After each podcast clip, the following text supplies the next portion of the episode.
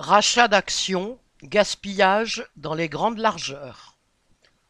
Les rachats d'actions vont bon train parmi les 120 plus grosses sociétés cotées à la Bourse de Paris. Cette année, les sommes gaspillées dans ces opérations spéculatives sont en passe de constituer un nouveau record. Pour les grandes entreprises dont les trésoreries regorgent de liquidités, racheter une partie de ses propres actions est une option tentante.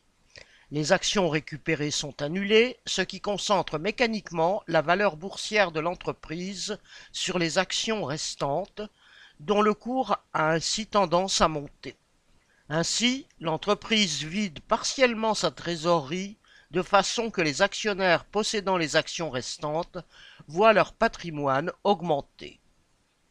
Cette année, Total Energy a consacré à cette opération 5,7 milliards d'euros, BNP Paribas 3,5 milliards.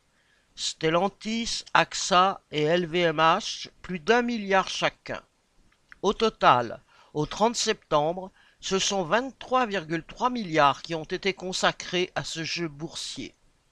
À la fin de l'année, ces sommes pourraient tutoyer les 27,2 milliards de 2022 ou même les 28,7 milliards de 2021.